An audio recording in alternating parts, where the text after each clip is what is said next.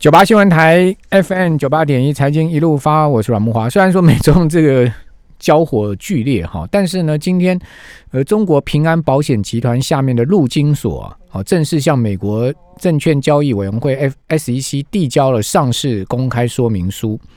哦，那根据之前市场传闻呢，大概是二十亿到三十亿美金的融资规模了哈，那应该是今年最大的哈，这个美国中概股的 IPO 了。那这个公开说明书显示啊，陆金所在二零一九年的营收啊是四百七十八亿人民币，存益一百三十三亿人民币。你看加后谈呢 哦，这个做不到五百亿生意哈，呃，可以赚一百多亿了哈。那二零二零年上半年的营收是两百五十七亿，存益是七十三亿，差不太多哦。那二零一七年到二零一九年的存益年复合成长率是百分之五十哦，哦，所以呃，这个存益的成长情况是很明显了哈。那这个从营收贡献度来看，哈，科技平台收入是陆金所主要的收入来源，呃，占比大概是将近百分之六十二，哈。那增长呢也很大的一个幅度，哈。那陆金所是二零一一年成立了，哈。那最初的业务是 P to P 的网络借贷，好，但是随着 大陆对于 P to P 的借贷法规趋严呐，所以陆金所现在已经转成线上财富管理平台，好，它是一个。呃，线上财富管理平台。好，那另外在华为的消息部分，因为今天大力光法说嘛，好，大力光呃营收衰退百分之二十哦，衰退的很厉害，而且呃这个利润率掉的也很凶啊，哦，这个利润率掉了两趴多啊。那为什么会这样子的情况呢？哦，这个媒体的揣测是华为现在订单是归零了。好，那同时，因为华为有一些高阶镜头的订单哦，砍掉之后啊，就使得它的这个毛利啊大幅的下降了。我刚刚讲利润率是毛利的部分大幅的下降，明显的下降。可是大力光今天的股价却是大拉的哈，当然那个是法说会是在盘盘后举行的哈，所以这个收盘的时候并没有这些讯息传出来。不过今天是破底之后的大拉，将近五趴的涨幅。好，可是呢，在昨天大绿光的股价是破底的哈，跌破。这个跌到了三千两百多块钱了，真的跌得非常的惨了哈。那今天也有消息传出来，有呃分析师认为哦，华为下一步有可能会出售旗下子品牌荣耀系列哦，那他就把这个荣耀的手机业务啊把它卖掉哦。那当然他卖掉呢，当然就是说这个借由卖掉之后，看是不是这个荣耀这个品牌可以继续生存了哈。因为荣耀其实跟这个小米大概是同位阶的一个呃品牌形象了哈。好，那针对这个最新的美国总统大选情况啊，包括美股后面的这个变化多端的走势啊，我们马上来请教富兰克林投顾的梁佩玲协理，佩玲你好，富华各位听众朋友大家好。好，那贺锦丽跟呃彭斯会有人翻成潘斯都一样了哈，就跟这 这个两个这个副手的辩论哈，现在目前看到这个。这个呃评论是如何呢？呃，其实如果以今天的评论来看的话，基本上相较于上一次第一次总统选举的一个辩论，其实今天的一个整个辩论的一个情况相对是温和许多。那这当中当然贺锦丽，因为目前其实以民主党的一个民调是相对比较领先，而且因为在川普总统染疫之后，其实民呃拜登的民调是有在扩。那个领先幅度是有在扩大，所以其实相较起来，贺锦丽的表现就相对比较稳健一点。但彭斯的部分其实多或多或少还是会希望能够多帮川普讲话。所以因为上一次的一个或辩论当中，其实双方的一个火力是蛮激烈，就是一直在呃打断对方的一个谈话。所以这一次其实彭斯的一个谈话有数度，有几次是有被他的就是那个主办的一个呃主持人所打断。不过就整体的一个气氛来看，基本上。还算是一个温和啦，那因为这也是唯一一场副总统的一个候选人的一个辩论，所以基本上其实目前市场的一个评论基本上还算是一个中性，就是认为说其实对整个选情看起来并没有，并不会有造成太大的一个影响。那接下来大家的焦点还是会放在下个礼拜，就是十月十五号。预定要举行的第二场辩论，那因为以目前今天其实比较不一样的是，今天他们的一个三位的一个人当中，中间都放了那个塑胶的一个隔板，其实就跟台湾的一个争论节目，在整个呃那个上台来宾之间都有放，只是他们坐的距离比较遥远。但是其实有有医医学就是医生的一个专家认为说这个可能效果有限，所以到底下个礼拜会不会举行第二次辩论，这当中当然还是有变数。不过因为以目前川普总统是希望能够呃参加辩论的一个情况之下，这部分可能我们觉得可能举行的一个几率还是相对比较高，那就要看主办单位怎么样去举办他，就是做好他的一个防护措施这样。可嗯，我看拜登也讲了，他讲也很合理啊。如果他测试还有还有病毒的话，我就不变了。其实也是，因为真的是我为什么要冒？哎，我七十七岁了，就算有隔板，我戴口罩我都还会害怕吧？没错，对，面对一个是带病的人呢，对不对？对对对，所以其实那因为在最后的一个决定是取决在总统的辩论委员会啦，那是不是会有政治的一个压力？那我觉得这当中，当然可能未来几天，尤其可能越接近的时候，如果川普总统的一个身体状况是比较好的一个情况之下。下可能还是会举行。那如果说真的，呃，可能还是有一些些微的一个就是传染力的话，这部分我觉得可能以安全的考量，或许还是会有机会改成别的形式，或者是递延这样子。好，那现在目前普遍的民调是拜登领先很多嘛，对不对？对。呃，其实，在这呃，他的一个就是从辩论之后，然后一直到就是到川普总统呃确诊之后，其实他的民调有有民调显示，他可能领先幅度其实有达到十四个 percent。那目前我们看到的大概就是介在八到十个 percent 左右，而且是稳定的一个领先。所以，其实我们看到最近这几天，其实金融市场我觉得已经开始有一点在 price in 说，呃，拜登胜选。那因为他的领先幅度是拉大，所以降低了大家原本。担心说，可能因为有通讯投票的关系，所以整个结选举结果有可能不会在十一月三号很快出来，这样子的一个变数。那如果说选举结果可以比较快出来的话，市场就会觉得，哎，这个不确定性可能就会消除。虽然说，相较于川普或者是拜登，拜登的一个加税政见，当然会让市场。觉得还是会多或多或少会对企业获利有一些冲击，但是因为民主党是比较支持在扩大财政支出的部分，因为扩大财政支出也可以缓解，就是目前现在两党因为新一轮的财政纾困政策一直谈不拢这样子的一个僵局。另外一个就是扩大财政支出，其实对于美国的经济，尤其在明年的表现，可能还是有蛮大的一个加分效果，其实是有助于去抵减这个呃减税的一个部呃加税的部分。另外一个就是。拜登如果能够去调整对于中国的一个进口产品的关税的话，基本上大家也认为说这部分是有一些加分的一个抵减效果啦。所以这两厢情境呃交错之下，如果目前市场已经开始有一点在反映说拜登胜选，那胜出民主党有可能同时赢得参议院跟众议院这样子的一个情境之下的话，美元最近表现看起来就会比较弱势，那反而资金就是又重新回到了新兴市场。所以我们看到，尤其在新兴雅股的部分，像今天不论是台股啦，还有整体的亚洲股市，基本上都是相当强劲的。那尤其在这一次的一个中国股市的休市期间，我们看到人民币也是呈现一个相对强势的一个状态，似乎已经有开始 pricing 这样子的一个情境哦。不过我们还是要提一下，因为呃，距离选举大概还有两个多。两个多礼拜，两三个多礼拜的时间，所以这当中当然还是会有一些变数，所以我们觉得投资人可能在现在这个节呃时间点，呃，不要完全去放弃目前的一个呃市场的一个行情，但是这当中还是要去保留一些可能做好一些呃防御，有一些潜在变数这样子的一个呃。的一个保险的一个部位，这当中当然包括了一些像是公用事业类股啦，或者是像是美元，甚至在一些就是黄金，以及在像是日元这部分比较具备有防御功能的一个资产，可能这部分还是要做纳入在资产组合当中，作为一个潜在变数。那当然，如果这段时间因为选举的不确定性，造成股市还是有一些震荡的话，这当中也是可以视为是一个选前逢低加码很好的一个机会。好，我我这两天不是在节目里有跟听众朋友谈到那个美国钢铁这张股票嘛？哈，代代号 X 这张股票，你你知道在美股的最新一个交易日它涨多少吗？它一天涨了十趴。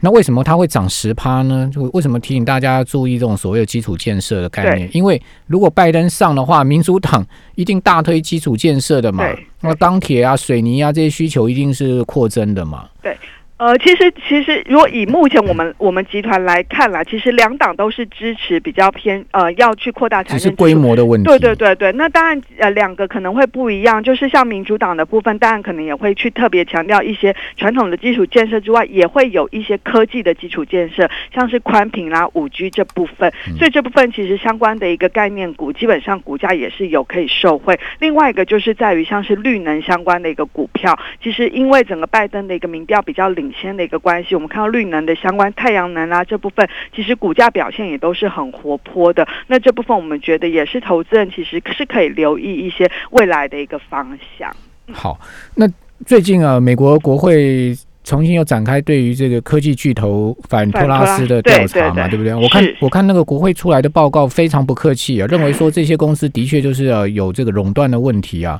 那还有一些消息有显示说，美国的贸易。委员会 FTC 非常有可能会对脸书在年底提出诉讼，所以这个对于美国这些科技巨头是会产生巨大的影响吗？呃，第一个，如果就整个，因为这一次他们那个调查报告其实历经了有十几个月的时间，那当然我们觉得，呃，以目前大他们对于大型科技公司这样子的一个看法，基本上我们认为结论就是，短线上要出现实质的立法可能还不会那么快，最快可能会到二零二一年，就是要等到选举结果出来。那即便未来，因为这个当然民主党对于大型科技公司的监管态度是比较严格的、比较强硬的。未来即便民主党取得了参众议院的多数的话，这当中我们觉得共和党还是有一些包括了像是程序手段这样的一个工具，是可以去就是降低这样子的一个冲击啦。那第二个就是，其实如果就长线来看的话，我们觉得对于大型科技的一个监管，这个风险是一直持续都会存在。我们这边先休息一下，等下回到节目现场。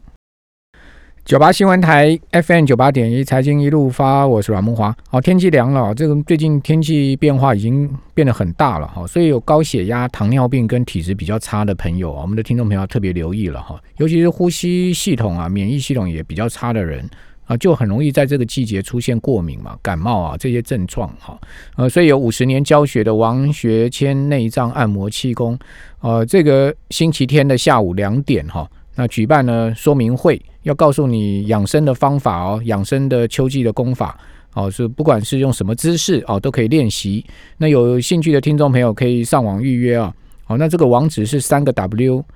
然后这个 WCK，然后点 com 点 TW 哦。那电话呢是零二三三二零一八六八，那请大家可以预约哈。那我们继续来访问富兰克林投顾的资深协理梁佩玲。那佩林刚刚讲到这个反垄断、反托拉斯啊，那这些巨头会被这个打击的很严重吗？还是说只是国会议员在演演戏而已呢？其实呃，因为这一次的调查时间非常的久，所以我觉得这次呃，相较于过去，其实是比较严格或认真在呃看待这件事情。那只是说，我觉得他们现在的做法是希望有点参考，像是一九五六年那时候，美国针对银行业也贴推出了，就是像银行控股公司，他们要求他们不能去并购一些保险啊、房地产，甚至其他非银行相关的一个业务，就是要有所谓的一个呃业务分离的一个概念。所以这部分呃，当然，其实我还。是要回到，就是其实在美国的反托拉斯法，它的一个精神是在于，呃，要。损及消费者的一个权益。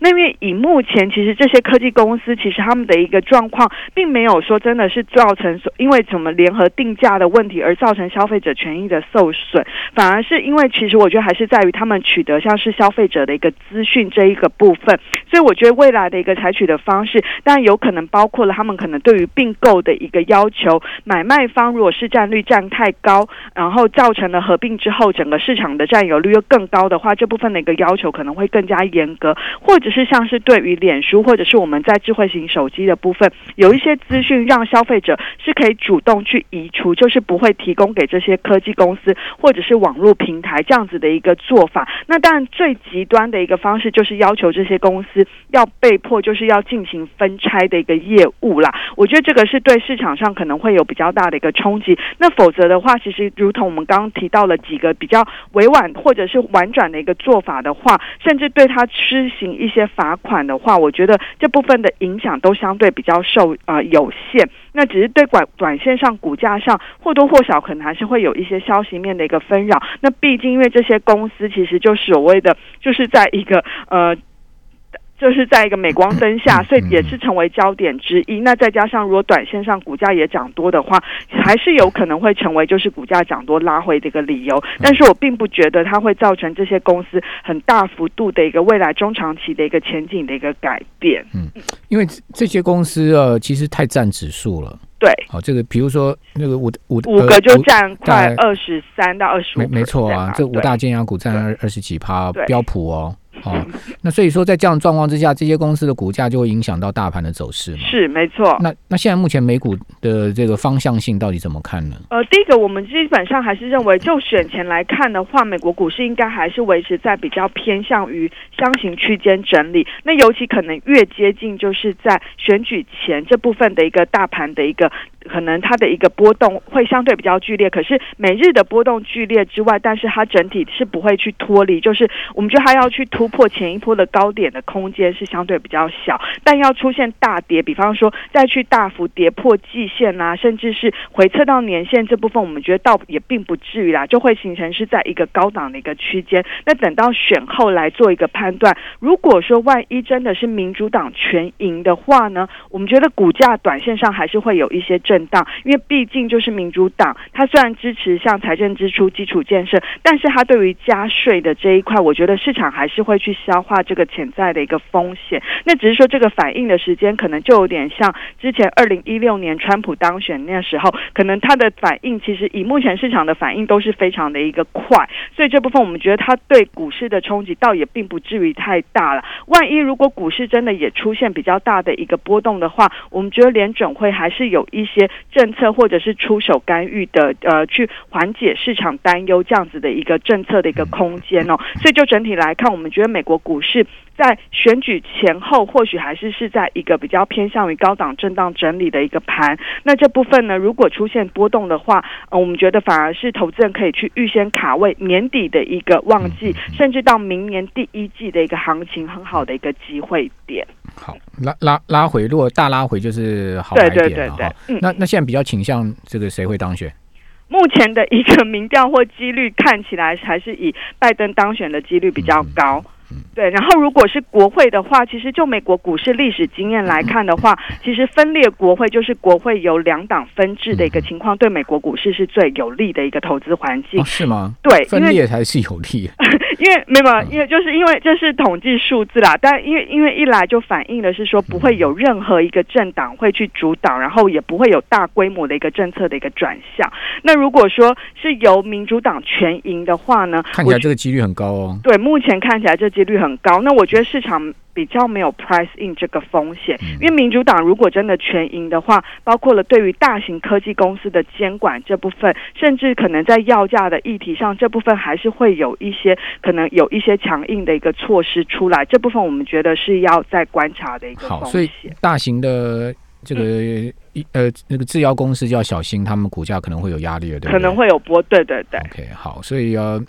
民民主党全拿的可能性很高了，因为现在参议院看起来就是说，那民主党胜选的几率已经高达这个六六十趴到七十趴了嘛。对，好，所以说很多人要失业了哈，这个很多人要这个国务院很多人要失业了。好，那这也不关我们的事了哈，就是说。我们这边希望说，美国不要出现争议选举，平静度过是最好。对，这是最好。不然的话，那个那个股市的一个波动才会更大了。好，这个如果说总统出不来，那才是一个大麻烦。好，那这个其他市场我们怎么观察呢？比如入股啊，哈，那呃，这个其他的市场我们。到到年底的，我们看的方向是怎么样？如果是比方让拜登当选，刚刚提到了，其实美元比较走弱的环境，我们觉得新兴亚洲市场是有表现的空间。那一来当然也是因为它的一个美国经济变好，其实对于亚洲这种出口为导向的经济体也相对比较可以受惠。第二个就是就中国我们看得出来，在这一次的一个国庆假期期间，不论是旅游或者是消费的动能都有明显在回温的。那也显示着说，其实如果你就各个国家的一个 PMI 指数来。来看的话，中国的一个持续改善的一个状况也是比较明显，相较于欧洲，欧洲因为当地的一个疫情其实又有再度变得比较严峻，所以有影响到它的服务业的一个表现哦。所以我们觉得反而在新兴亚洲这一块，那因为中国明天肯呃就。是放假之后呢，我们觉得历史经验显示，其实，在放假之后，中国股市是有表现的一个空间。再加上十月二十六到二十九要召开五中全会嘛，因为目前就是会估它会有新的政策的一个纲要出来，细节要到明年的三月。不过就这样子的一个政治的一个环境、政策的一个出台环境，再加上传统的一个消费旺季的一个支撑之下，我们觉得其实新兴亚洲股市或者是大中华股市是有机会持续的一个往上，就是成只要美股。没有出现太大问题的话，新兴亚洲股市是有一些第四季是有一些操作的一个空间，也建议投资人其实可以多加留意这样的一个机会。好，那那个蚂蚁要挂牌啊，对会掀起一个波浪吗？呃，目前看下来其实是市场引颈期待的啦。其实现在已经大家很多那个基金就是都已经有做一些配售的一个动作，投资人的一个参与度和兴趣度也很高。那比较留意的是，它如果这个挂牌之后，是不是会对于其他的公司有一些资金排挤的效果？这要留意。但是就整体来看的话，其实大家对于蚂蚁的一个中长期后市是很看好的。那因为这代表的是中国整个未来，包括像支付宝这部分的一个电子支付这样子的一个期待。嗯所以我觉得这部分对于相关的，不论是中国的中小型或者是新经济的一个概念股，这部分是有帮助的。好，谢谢梁佩玲，谢谢我们明天见，拜拜。